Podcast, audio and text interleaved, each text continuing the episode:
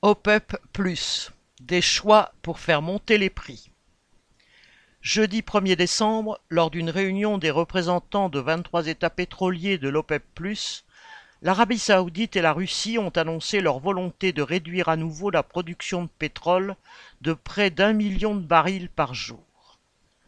Loin de toute préoccupation écologique, cette décision vise à faire remonter les prix du baril de pétrole. Ces derniers mois, ils étaient redescendus autour de 80 dollars le baril, contre plus de 100 dollars pendant plusieurs mois en 2022. Cette flambée, suite à l'instabilité des marchés, basée sur l'instabilité liée à la guerre en Ukraine et à la spéculation, avait permis des bénéfices records pour les compagnies pétrolières. Total Energy avait ainsi atteint le record de 20 milliards de dollars de profit en 2022.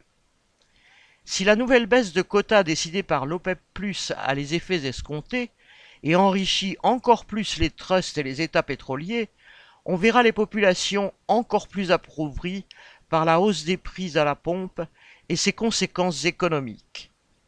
Mais les flambées des prix du pétrole et des carburants qui en sont issus se font aussi aux dépens des autres capitalistes.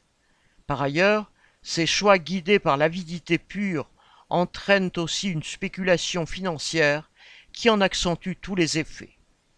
Seule la classe travailleuse pourrait faire cesser cette marche aveugle de l'économie en en prenant les rênes à l'échelle internationale, en mettant fin à la concurrence et au secret des affaires des groupes pétroliers.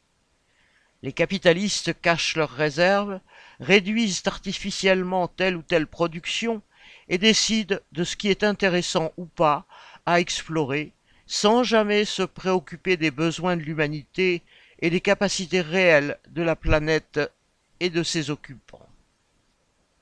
Charles Le Godat